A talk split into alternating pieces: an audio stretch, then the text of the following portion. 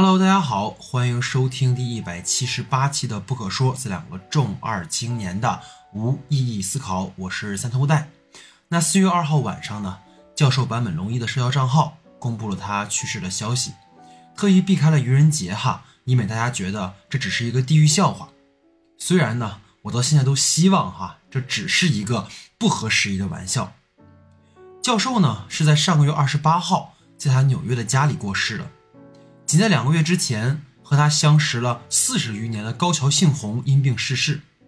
坂本龙一之所以被称为教授，其实呢也是幸宏给他起的外号。因为坂本龙一呢从小受过正规的音乐训练，又是东京艺术大学作曲系的研究生毕业，所以幸宏呢则拿他的高学历来打趣哈，便称他为教授。教授跟幸宏呢，在一九七八年与另一位音乐人细野晴臣。共同组建了电子乐组合 YMO，这支呢在当时颇为前卫的电子合成组合，对于八零年代晚期和九零年代早期的迷幻 House 音乐和电子合成运动有着开创性的世界影响。据说 YMO 这个名字即 Yellow Magic Orchestra，之所以要强调 Yellow Magic，就是想要表明呢，这是由全黄种人创作的电子合成乐，是风格鲜明且独树一帜的。我个人呢很喜欢他们早期的一首哈，名为《Behind the Mask》，即意为“面具之后”的曲子。这首音乐呢，后来还有一个故事，是传奇美国歌手 Michael Jackson 听完之后非常喜欢，联系了教授征询许可后呢，为这首曲子填了词，最后在二零一零年发行了。YMO 的出道呢，其实也是教授的起点。八零九零年代呢，是坂本龙一先生创作力最为旺盛的时期，除了自己发专辑。和 YMO 一同玩音乐，他还尝试了电影配乐和演员这两份工作。那作为配乐师和演员的原点呢，自然就是如今被大家最为熟知的教授的曲目《圣诞快乐，劳伦斯先生》的同名电影。教授去世的第二天呢，北野武通过个人官网发文说呢，在教授版本龙一、宝爷大卫鲍伊、导演大岛渚相继去世后，圣诞快乐团队只剩下他自己了，就像西野晴臣一样。过去哥们几个呢也闹过不愉快，但后来也都冰释前嫌了。如今呢只剩他一人的 YMO，他的心里一定百感交集。到了职业生涯的后半程呢，教授开始改变自己的创作思路，更多的利用声音去做一些实验。比如大家能够看到的这个纪录片《坂本龙一异步》，就是他在演奏《Think》的现场实录。这张教授时隔八年推出的新专辑呢，灵感来自于日常事物、雕塑以及自然。他在演奏中呢，除了弹钢琴，还有用鼓棒敲玻璃以及其他各种材质的发声体，非常令人印象深刻。教授呢创作这张专辑，也是希望借此让听者来思考人和音乐的关系，以及引领观众用音乐呢去感知这个世界。除了作为音乐家，教授也积极参与社会活动，曾经呢参与过推动日本无核化、反对安倍晋三安保法案的集会示威游行。在日本经历海啸、地震后，前往灾情严重地区慰问表演。在疫情大爆发的2020年，通过一场场演奏会，鼓舞、激励、抚慰在疫情中饱受苦难的人们。那我个人呢，最爱的一首教授的曲子哈，《Perspective》，在20年的这个线上音乐会的尾声呢，以一种很特别的方式演奏了出来。因为这首曲子是伴随着教授的念白的，内容大概就是我们日常里面一些很琐碎重复的小事儿。比如起床、刷牙、吃早饭等等，这些看似稀松平常的事儿呢，却是最值得珍惜的。因为呢，当灾祸来临时，可能我们连这些最基本的日常都可能被顷刻间剥夺。在这场演奏的最后，镜头扫到台下的工作人员，大家都戴着口罩，手里呢拿着手写的一两行文字，上面写着：“照顾好自己，坚持下去，注意防疫，晚上最好不要外出哦。”等等。这一句句话，在二零年的那个时候，真的切实的鼓舞了很多人。那在二二年的尾声呢，在人尽皆阳的十二月，哈，教授的二零二二线上音乐会如期举行。在那个夜晚，相信有无数人被教授一首首动人的钢琴曲治愈、感动。那回到二零一四年，教授被诊断出咽喉癌，在积极治疗之下，病情好转。一度暂停了演出活动的他呢，又继续为诸多电影配乐，他也持续着自己的音乐实验。然而好景不长，二零二一年，教授又被确诊为直肠癌。虽然手术成功进行，但癌症的病痛依然折磨着他。就如教授本人在社交媒体上更新的内容一样，我这辈子将与癌症共生。今天的节目呢，不是给大家回顾教授的生平哈，大家现在听我，我今天可能跟呃平常录节目不太一样哈，就没那么兴奋，没那么嗨，因为确实是有很多的情绪在这里面哈。做这期节目，其实我也呃想了很久，但我就觉得我们应该用一种方式去纪念教授。其实我们在录这期节目之前呢。我们通过公众号和播客平台呢，向喜欢坂本龙一先生的各位乐迷征集了大家与教授有关的故事。这些故事呢都比较私密。那有朋友在投稿的时候呢，说这是第一次哈把这些往事拿上台面来分享。要感谢每一位哈信任不可说、愿意到我们的节目里来分享这些故事的朋友。我们能纪念教授的方式，或许就是用声音、文字这样的媒介。去抒发我们对教授的思念和感谢，记录下那些过去有教授的音乐陪伴我们的那些岁月。就像我屡次在节目中引用 Coco 里的台词哈，死亡呢它不是终点，遗忘才是。节目开始之前，还是希望大家多关注我们的微信公众账号 SD 的光影不污。本周呢原定的宇宙探索编辑部的长节目会延到下周发，片子真的很不错。如果朋友们呢，当地的影院有排片哈，一定要走进影院支持一下。关于我们最新的节目单，还请大家关注我们在公众号新闻专栏的通知。想加入不可说听众群，跟我们互动交流的朋友，还请在公众号的后台呢留言入群，会有人拉您。公众号的具体名称，请看节目下方的简介。如果大家觉得我们的节目不错，还请在泛播客平台的不可说专栏帮我们点个订阅关注，并在专辑评价。打个五星好评，也可以呢，把喜欢的单期节目分享给你的朋友，谢谢各位。那下面呢，就由老戴我带大家一起来听一听朋友们投稿的和教授有关的故事吧。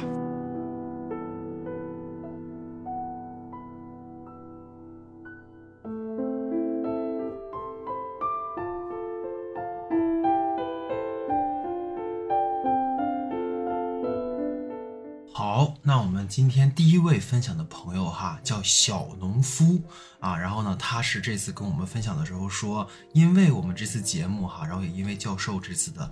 这件事情，所以说他就回顾了一下自己之前的人生，然后发现呢自己有很多跟教授有关的一些故事哈，所以请他来分享一下。然后另外呢，这位小农夫同学呢，他自己有一个公众号哈，叫伊瓜伊瓜伊瓜苏啊，伊呢是伊人的伊，瓜呢是西瓜的瓜，然后它是三个伊瓜哈，就伊瓜伊瓜 伊瓜，然后苏呢就是大家知道那个苏州的苏哈，所以大家如果有兴趣的话，可以关注一下。那我们来听一听小农夫的故事。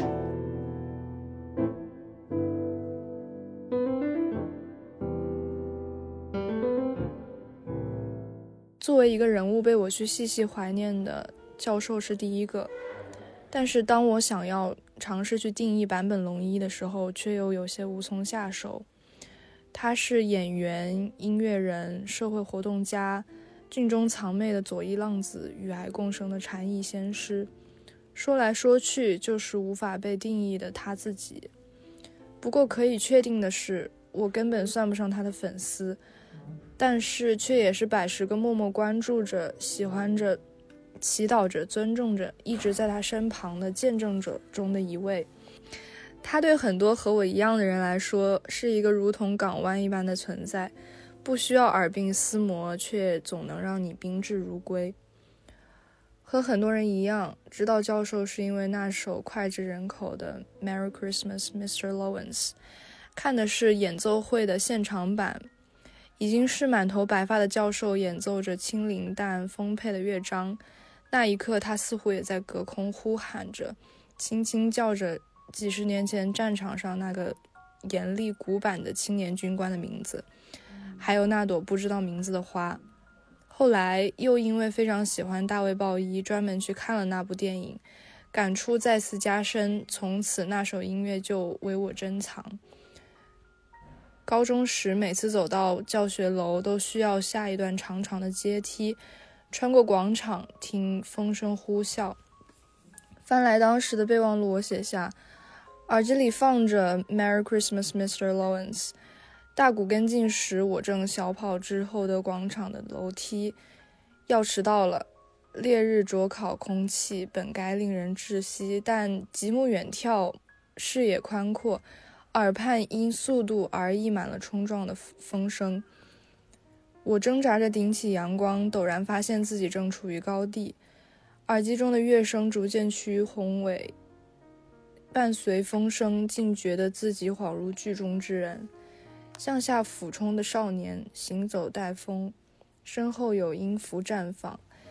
刺眼的日光出奇的相映成趣，在我眼前的是穿行密林的森林之子，腾跃半空的杂技大师，瞭望远方的异域水手，滚烫的眼泪，摇摇欲坠的万物正在升华。这是唐突的一瞬，却如烟般溢散在蒸腾的空气里。再后来，出于好奇的心理，我买了教授的采访录，坂本龙一是谁？仍然是在高中偷偷在英语课上津津有味的阅读，还煞有介事的圈点勾画着，倒也没有记得多少系统性的治理，而印象深刻的是他对我的定义。现在想来，也许那段和一般人相比已经算作瑰丽的前半生，就是他在这段独自的旅行中行进求索的证据吧。对了，还有一次值得一提的奇妙经历，是在一次语文课的活动中，我们组负责为大家讲解韩愈的《祭十二郎文》，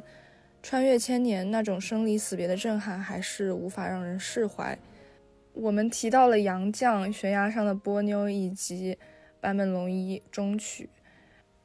当身体已经开始衰变，他还是会为了创作专辑去到北极。把话筒放到滨海中录音，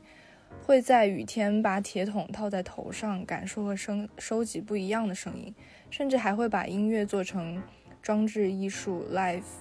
他会在九幺幺当天拍下照片，在福岛核泄漏的时候去往辐射区为灾民们演奏。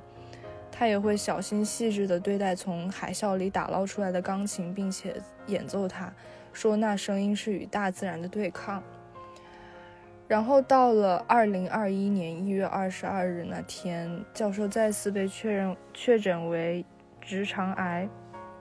百感交集之余，我当时也留下了一些感受的失衡。最初是震惊，是视野被看似冲击却乏味的娱乐新闻塞满了空虚。过后，心中既感愧又遗憾，或者还有点酸楚，一起涌过来，却是在缄默中。反复思索也不会觉得命运不公，而是感受到发自内心的不受束缚，生命的不刻意。殊途同归这个词不知道怎么就从脑海里冒出来。最后，最后就是再次沉寂下去，在假期的时候默默练习了一下那首宠辱不惊的 Opus，以及二话不说买了票，让教授最后的琴声陪伴在耳畔，在那个难忘的夜晚。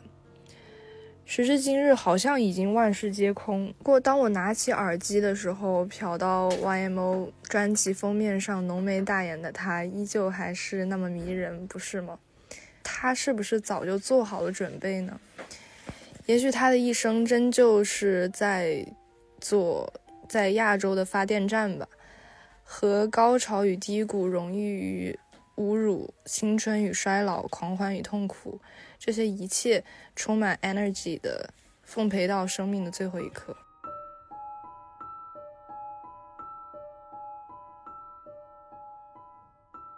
好，非常感谢小农夫的分享哈。那今天的第二位分享的朋友呢，叫江东啊，非常可爱哈。他开始说他自己想叫老江，我说老江这个名字是不是有点太普遍了？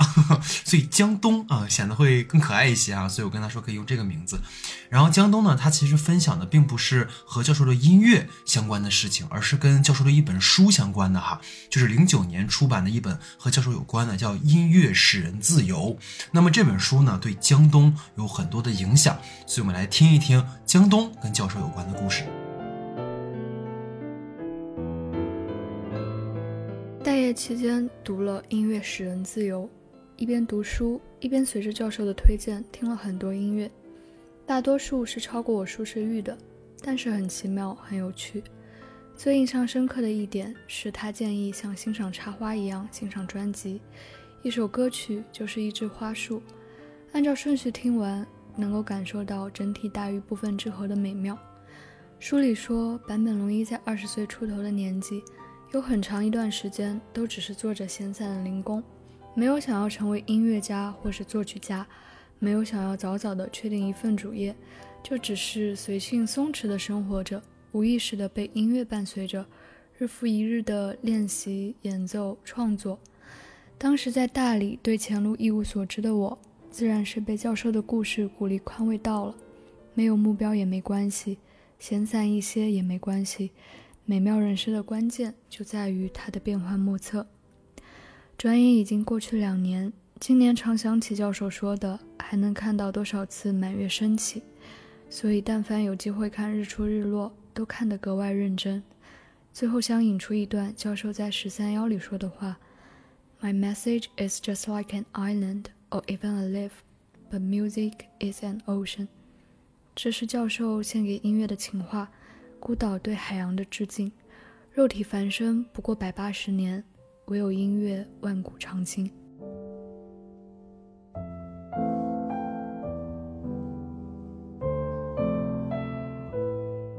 好，那感谢江东的分享哈。那下一位分享的朋友呢是景林。那景林这个故事呢，当时我在看到的时候哈，其实我就已经嗯忍不住眼泪在打转了哈。所以大家要嗯备好纸巾哈，前方高能预警。因为景林讲的这个故事呢是跟他的家人有关的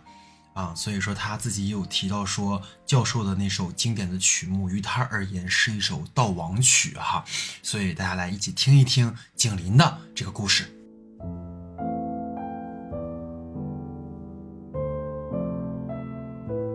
去年十月份的时候，在资料馆看完坂本龙一中曲，还在祝教授健康长寿。呃，同样也是一年之后的今天这个日子，也就是在昨天晚上听到了坂本龙一去世了。就是一时之间，我真不知道该说什么好。就因为我接下来要讲的故事，从来没有跟人如此详细的过分享过。因为在北方的，就是比较保守的思想里，这些毕竟是家事，然后家里人呢也不喜欢我们往外讲这件这些事儿。但是这回坂本龙一去世，我觉得我应该去分享一下我和我姥姥的一些，呃，关于他去世的时候一些比较痛苦的一些回忆吧。在二零二二年的三月二十一号，也就是去年的三月底。呃，我姥姥因为癌症扩散，突然间就是离开了我。然后，她这个癌症的问题是在我大学刚刚录取的时候查出来的。然后，这对我来说是一个很大的打击，因为我当初跟我妈妈讲过，就是如果我姥姥身体有问题或者是怎么样的话，我这个大学我是没法上的。我我不想上这个大学了，我要去用我自己的。时间去缅怀我离开我的姥姥，但是当我上学之后，那种开学的兴奋劲儿和生活环境的改变，让我相当一段时间，就是短暂的忘记了那个最爱我的，也是我最爱的老人。就是二二年初的时候呢，我回到家，我还以一种就是沉浸在电影里，然后一种自我满足、自我陶醉的心态去看待这些事儿。就我不觉得我生活里能有什么事儿让我觉得我无法再爱电影。就哪怕是过年状态，过年回家然后吃年夜饭的时候，看着姥姥她状态其实不是特别好，我都没有特别担心，因为我总想着应该会没事儿的。但是在去年三月初的那天，就是因为疫情不允许返校，我一个人在家就是很无聊打游戏嘛。突然听到我刚回家的我妈妈说，我姥姥突然就是吐血不止，因为她每天下班都要去照顾我姥姥。就是我心情当时瞬间就没法忍受那种痛苦，就连夜就是止不住的哭，然后立马边哭边穿着衣服去看我姥姥。然后当时我那个状态，其实我妈妈能非常清晰的捕捉到，然后她也没有说什么。但是我明显能看到他对于我那种已经陷入一种小小的情绪崩溃的那种状态，他能捕捉到，而且他也在抹眼泪。但是我当时我顾不得这些，我只想去见我姥姥一面。也是在那个时候开始，我就喜欢在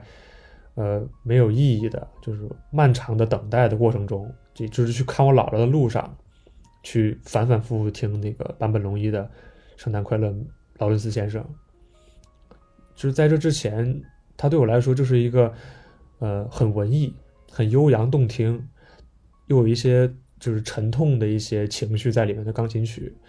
就因为还没有看过那个。电影嘛，也没有看过，呃，电影中那个坂本龙一和那个大卫鲍伊精彩的表演，我也不知道这首曲子在有那种特殊的意义。我只是听它的旋律，让我觉得很有记忆点。但是从二二年的三月份开始，这首歌就这首曲子对我来说就永远变成一首悼亡曲。就每次在去看我姥姥的路上，然后双眼都。呆呆的凝视着车窗外老家熟悉的街道和人流，海边耳耳边都是那首，就这首曲子嘛。它的沉重就是被迫让我回想起我和我姥姥最难忘的那些回忆，就尤其是那天晚上和我母亲赶到我姥姥家的时候，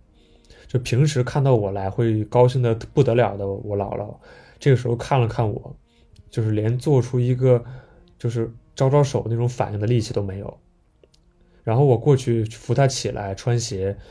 就这两个平时连一分钟都不到就完成的动作，那个时候在床上其实就整整花了十分钟才完成，就是因为他就是去全力去克制住身体中那种虚弱和疼痛，就因为那段时间他因为癌症带来的疼痛已经严重影响他的生活了，然后他的身体状态也不允许开刀动手术。然后我妈妈给的解决办法就是给他吃止疼止疼片儿，让他从生理上去免疫或者是不感受不到这种疼疼痛，但是他的身体是在不断恶化的。所以说当时他那个状态，我真的特别特别伤心，我不知道该怎么去把他平复下来。然后我在帮他穿鞋的过程当中，我就。全程的紧握着他的手，然后他也能感受到我的手的力度，然后我也能感受到他回过来也用力用力握了我的手，然后之后我就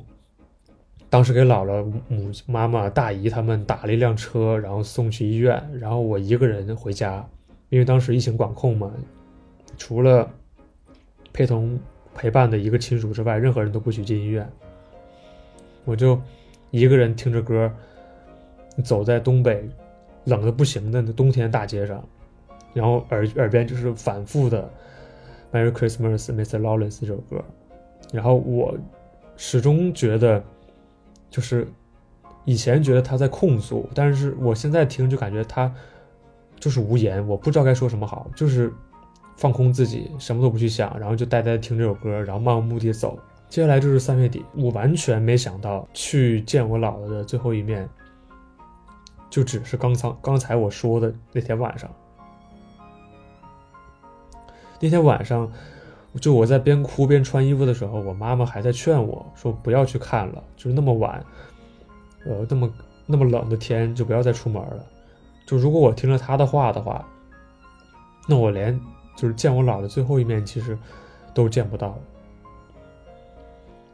然后等我二十一号那天下午，不对，是中午，赶到医院的时候，就就其实我看到我姥躺在那儿，我就已经心里已经就窟窿哐当一下，就是跌入谷底，因为我已经明白他好像已经离开我了，就是因为我能知道他平时不是那那个状态的，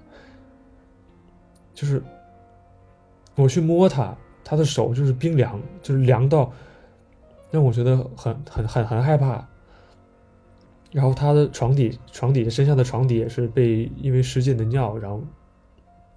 湿成一片。然后从那天回到家，我后后来去殡仪馆的路上，然后去送我姥走，然后耳机里全都是 Merry Christmas, Mr. Lawrence。然后到了殡仪馆之后，因为是北方的殡仪馆，就是因为风土人情的问题，这个地方远远没有应有的肃穆和沉默，就反而是各种各样来自四面八方的亲属啊、家人们，他们之间的谈笑风生。我一点都不感觉到我想要那种悲痛，就是我的悲痛不是形式化的。我特别想要这种悲痛，是因为我因为这种悲痛才能体现出对我最爱的人的的怀念和尊重。然后我一个人就是蹲蹲在外面，我没有立刻进去。然后我亲戚们先进去了，然后我胳膊上裹一块黑纱，我就蹲在路边，然后听着歌，就是一就是一首歌，然后发呆。我不想进去面对现实，直到后来，就是我妈给我打电话，然后催我进去，说要跪拜磕头，然后要送别了，我才站起来要进去。但当时还是疫情封控的时候嘛，要扫码才能进那个殡仪馆。然后我因为我太难过，我太太难过，太难过，就把微信。什么社交软件都给删掉了，扫不了码，拦在殡仪馆外边，胳膊上戴着黑纱，然后眼睛盯着殡仪馆的那个入口，然后想象着二楼是我姥姥躺在一个冷冻的一个棺材里。我我当时真的有一种有种偏激的情绪，就是我不明白为什么会这样。我要我要想进去看我最亲的亲人的话，我必须现场把微信下载回来，然后签字扫码。然后这就导致我是最后一个到场的，真的，我我进去之后拼命的磕头，拼命的磕头，脑袋上红肿的一片。然后他比较胖嘛，就是就是他的他的状态就是真的和我从小到大的那个回忆里的完全不一样。我特别想发泄，但是我。大家都很悲伤，都是例行公事的完成这个老人的安葬。我不知道这种东西该怪谁。整整一个月吧，就是我我整整夜都在哭，耳机里永远都是这首，就是 Merry Christmas, Mr. Lawrence。就是我觉得它的节奏、它的旋律，应该是在悼亡，悼亡我最爱的人。后来其实又补看了。战场上的快乐圣诞，然后也看了坂本龙一和大卫鲍伊的表演，然后也看了北野武的亲情演出，也看了导演的调度。但是片子对我的感触，对以前的我来说，一个电影的艺术表达，它的呈现会比现实更能触动我。但是那只是因为我对现实的理解太浅了。我发现面对这种事儿的时候，电影的感触远不及。现实本身的意义，这首歌也是因为现实本身赋予给他完全不一样的意义。对我个人来说，它就是对我来说永远的回忆的悼亡曲。我还想补充几点，就是因为当初刚上大一的时候才半年，我姥姥就发生这样的事儿。那应该那应该是我这人生这一辈子里这二十年来最激动最。兴奋，最对未来有一种期待的时候，然后姥姥她就是说，总说嘛，就是说要看我毕业，看我上班，看我有孩子，然后给我看孩子。我特别想，因为我就是他一手养大的，我也想让一个我最爱的老人去养育我的下一代。虽然说当时说这句话的时候，我也能明白，好像。冥冥中有一种可能，就是这没办法实现。我录取那天，他就在我家。我冲出来大喊说：“我录了！”的时候，他是真的真的特别开心。他他是一个很单纯的老人，他的开心是是演不出来，是遮不住的。然后，这也是为什么他在医院治病的时候，我我我听那句话，我真的我我心。真的是，以前说心在滴血是一种形容词，是一种，是一种，是一种，是一种抽象的比喻。但是现在我真只能用这种东西去描述我自己。后来我不知道为什么，我就偶然间从我妈妈的相册里发现了一张照片，是我姥姥当时治病最最最煎熬的时候拍起来的。然后我当时就想回忆一下，给我妈妈看一下。然后我妈妈当时看完之后，微信嘛线上给我的唯一一句回复就是删了吧。我其实能感受到这个删了吧里面所包含的一些一些东西。我特别敬重教授，尤其是他创作这首音乐。在我姥姥这个事之后，我觉得他他是一个对我影响很深的人。我觉得人生这一辈子很少有几首音乐能。成为你永恒的一个记忆点。但是坂本龙一他的这首曲子做到了。虽然说这首曲子对很多人来说都很爱听，都是一个动听的旋律，但是他给我的回忆是不一样的。而现在，这个我寄托着一些，寄托着一部分对我姥姥的爱的人，他也在前两天去世了。当时我在吃饭，我我我当时真就是筷子就悬在半空，然后我看这种消息，我真的不可置信，因为我之前还在看他的线上音乐会，然后也听到了咽部有癌症，但是没想到会走这么突然，就跟我姥姥一样。我相信未来有一天，我能把这个东西变成我独特的表达，因为我想。把我姥姥的故事分享给每一个人，去知道这个三线小城市的一个不知名的老人。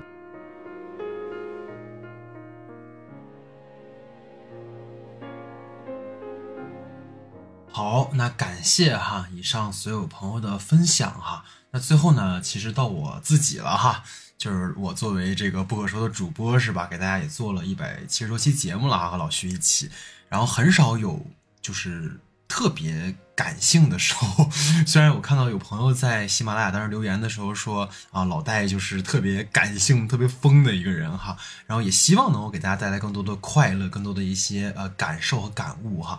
但今天确实可能会讲一些嗯所谓私房话啊，一些我自己的一些小事儿哈，因为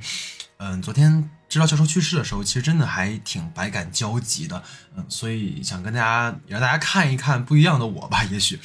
嗯，我的故事很简单哈。那其实，在节目里呢，我也屡次提过，比如上周我们在聊《铃芽之旅》的时候提到过教授，然后之前在跨年的节目我们也提到过，然后再往前倒的话，在新蝙蝠侠的结尾，各位还记得当时因为我们川航出出了那个事件嘛，然后我还用了教授的那首曲子，然后去想说做一个呃悼亡哈。那其实还有几件事情是相对比较呃私密的小事儿哈，然后也是因为包括景林在内的朋友们。分享了很多他们各自的故事，所以我也想说，在这儿，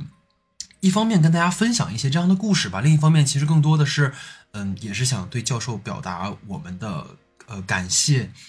对，也算是独家公开了哈，就是我从来没有在公共场合里聊过这些事情，大家就当听个乐，对，然后呃一件事情哈是发生在嗯二零一八年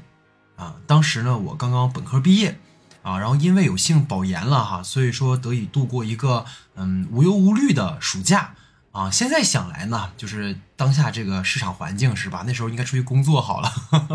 你 当时不懂嘛，对吧？嗯，那应该是八月的一天哈。我家呢，因为一些小变故吧，所以说呃，我父母呢，其实在我中学的时候就离异了。然后呢，我基本上大部分每个假期回去都会跟我妈在一起住。然后，因为对于当时就还在初中的我来说，其实我相信很多在听我们节目的朋友，如果你是呃类似的离异家庭，应该其实我们都是被动接受这件事情。嗯，站到现在哈，比如说我们看像婚姻故事啊，或者我们看了很多电影，然后也经历了一些情感上的一些事情，可能我们会觉得说你不合适的人就别硬撑，是吧？这也没啥。但当时呢，对于那个还很小的孩子哈，那个我来说，他真的很无助，因为你没有人可以倾诉，然后家长们呢会以他们的方式来保护我，但对于我而言呢，我心里的感受其实一直没有被听到，也没有被看到，所以那次呢，其实跟我妈就争吵完哈，她撂了一句非常狠的话啊，我相信我妈也不会听这期节目，就是那种就是会让你怀疑母子关系的话啊。当然后后面我们和解了哈，就是但是那种话就是类似于说情侣吵架就要说分手一样，就是不应该说的话啊，因为它会很伤感情。然后我听完他那句话的当下呢，就本来我还很有斗志跟他就是吵哈，我就顿时没有斗志了。然后那天晚上呢，我就把行李打包了，我就不在家住，离家出走了，这 就是那个二十多岁了哈。然后我就跑到我爸去家去住了。然后那之后大概是一周的时间，然后我跟我的我姥爷，然后我们应在呃就是西安创业的舅舅的邀请哈，我们去西安玩耍。然后在飞机上的时候呢，我就点开了呃圣诞快乐劳伦斯先生啊，就是教授最最被大家熟悉的音乐。从最开始的那个电子乐版本，然后到最近的啊，可能二零年的线上版本啊，当时还不是二零年，可能一六一七年的线上版本，我当时就有一股情绪哈，就涌上心头，然后接下来就是眼泪止不住的流啊。当然了，因为我姥爷虽然坐在我旁边，但他有钝感哈，所以他可能没发现，但是我真的就是在当时，嗯，完全控制不住我的情绪，就哇哇大哭。然后幸好就是当时飞机的引擎声很大啊，你大家知道坐飞机那个声音就很很吵，就盖过了我的声音啊，要不然很尴尬。然后那次我哭完之后呢，我突然有一种很释然的感觉，就是我觉得好像哭的那个人不是现在的我，而是初中的那个没有被看到的我，就会发现。我累积了将近八年的情绪，然后在那趟从老家飞往西安的飞机上，全然的释放了。或许是因为，嗯，随着教授年岁的增高，哈，每一次我们听到劳伦斯先生，他都会有不同的感受，然后你能够体会到创作者不同的心境。我相信哈，大家都看过，就是有一个在 B 站传的很火的视频，就是大卫鲍伊呢趴在钢琴旁哈看教授弹《圣诞快乐》的视频，然后那个时候教授就很傲气，还有些自负，但是遇到宝爷是吧，就很难不紧张，然后还弹错了一个音。然后新千禧年之后呢，你会发现，呃，每一次的音乐会哈，教授的这首曲子都会有一些细微的变化。无论是像轻重音呐，或是节奏上啊，呃，当然我我不是学音乐的哈，所以我没法从乐理的角度跟大家去说出个所以然，我只能靠着一点感受去回味。我不知道大家是不是跟我有一样的感觉哈。那第二件事情哈，就是嗯，也是发生在那个那个一七一八年那个时候，就是嗯，我姥爷，然后呢，其实跟景林一样哈，就是姥爷就像他的家人，姥爷就是从小带我长大的。我姥爷在一七年年末的时候确诊了胃癌，嗯，但好在是早期的哈，所以后来手术也比较呃成功。但因为胃呢，就是这个癌在肠胃嘛，所以他在那之后呢，就是吃饭的吸收都不是很好。然后吃东西呢，因为他肠胃这个这个手术的问题，他会噎到。然后也可能因为老人嘛，你们知道，就换了假牙，就是 吃东西也没味道哈，然后又噎的话，就很难下咽，很很不想吃。所以肉眼可见，就是我姥爷越来越瘦。然后我就看到教授这两年其实也是嘛，包括去年年末大家看那个现场音乐会的时候，就他近乎于已经是皮包骨的状态了。然后我觉得就是因为，嗯，教授跟我姥爷其实相差没有几岁嘛，所以我真的冥冥之中会很担心姥爷的身体，因为确实从小是姥爷带大的嘛。所以每次看到因为癌症变瘦和虚弱的教授，就总会让我想起我姥爷。然后每每这个时候呢，我就会找来 Perspective 听，就真的会治愈到我，因为我会发现，就是我们没法预知未来，我们也不像最近大火的重启人生一样，是吧？像安藤英他们可以重启自己的人生，然后再过一次。那我们能做的其实就是珍惜当下，就像那个歌歌词里面，然后教授的念白一样，我们去珍惜每一次和最亲近的人的相遇，去散步啊，吃饭啊，打趣啊。这个其实就足够了。第三件事儿呢，其实是二零一八年的时候，嗯，教授来北京，然后那个时候他我记得很清楚，是他在 ins 上发了一个呃七九八的一个朝阳的图吧，如果没记错的话。然后呢，他又去了一家美术馆，当晚呢还在一家 bar 哈演奏了《圣诞快乐》，我记得，因为有人有那个照片啊、视频啊什么的。然后那次教授来呢，就是他在坂本龙一的一个微信群里面，一个粉丝群里面就发了一条：“大家好，我是坂本龙一。”然后这个是当时的录音，大家可以听一下。你好，我是坂本龙一。当时呢，我正在百老汇木马店看片，然后看完这个消息呢，我就蹭一个箭步哈，我就奔到那个影院对面有一个在北京就是可能文青圈很有名的库布里克书店哈。当时我觉得说教授这么文艺，对吧？他都去七九八了，他肯定会到处逛一逛吧。我就在那儿就蹲了一下午，你们知道吗？就是我，然后用很蹩脚的日语想了又想啊，该怎么跟教授讲话啊？哈基米马西在那个呃个萨卡莫多桑啊呃基基米瓦萨克平瓦我来哇真不就那种，然后想跟他讲很多很多。然后现在的我，其实你回想起来那个时候，觉得自己挺蠢的，你知道，但是也挺。挺呆萌的吧，就是这样。然后最后一件跟教授有关的事情，其实是去年年末在教授的线上音乐会的时候，我记得在去年我们年终盘点的节目里我提过，当时呢我出差到常州，然后刚刚阳康的我呢就自认为哈平常这个身体素质还挺 OK 的，所以连续高强度工作两天，结果呢就是我结束了工作之后头头疼欲裂哈，真的就那种就你中有那种要死翘翘的感觉。然后你看着马上就要到教授的线上音乐会，因为七点半嘛，我记得，我想又想听，但我又很难受。然后最后呢，我就还是点开了，然后把电脑放在床头。然后你听的时候，你就听到了教授那种忽重忽轻的喘息声，看到他就是时而颤颤巍巍的演奏的双手，我的眼眶就就就就湿起来了。然后当你听到一首首熟悉的曲子，还有教授虽然。有一些因为病痛的难受，但是又很沉醉其中的时候，我我一瞬间好像忘记了我头痛这件事情，然后我完全沉浸到了乐章的世界。演奏了之后呢，就是音乐会完事儿了，我的头疼似乎好了。那天晚上，我觉得幸而有教授相伴吧，否则我觉得一定会很难熬啊。所以这就是我跟坂本龙一先生有关的故事。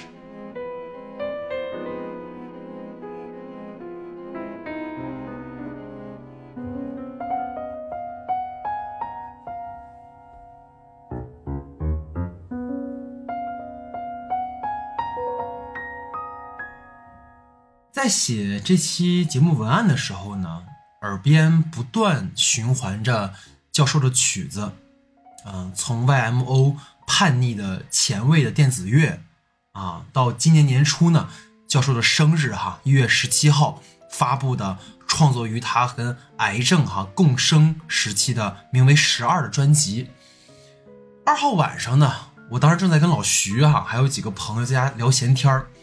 突然，这个手机就蹦出来一条通知，然后呢是另一个朋友哈给我发的截图，我没点开大图，我就看到那个是教授的头像，我心想啊不好，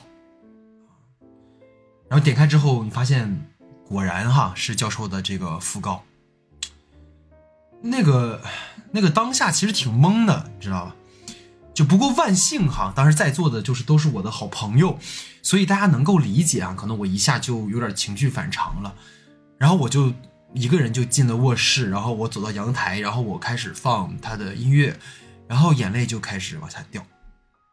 这种感觉我上一次有啊，就还是一八年的时候，我我去西安的飞机上。嗯，今年一月的时候呢，我在我在我们那个。大年三十儿哈，那个年度十佳我提过，我在学生时代的恩师去世了啊。然后那天北京下了一场很大的雪，然后我就也没有想到说，可能时隔两个月之后又有一种失去的感觉啊，然后又有那种情绪。然后当时呢，其实我就在用像 Coco 啊或者无依之地哈的台词来安慰我自己。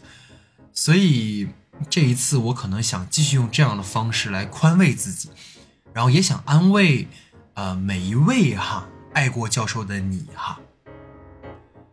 啊，坂本龙一先生，谢谢你带给我们的那些或动听、或先锋、或实验的音乐，你的那些旋律呢，会让世世代代的人永远的记住这个世界。曾有一位叫坂本龙一的演奏者，肉身的消陨不是真正的逝去，遗忘才是。所以呢，您会一直存在。艺术千秋，人生朝露。教授，我们从来不说再见，我们路上再见。好，嗯，这就是我们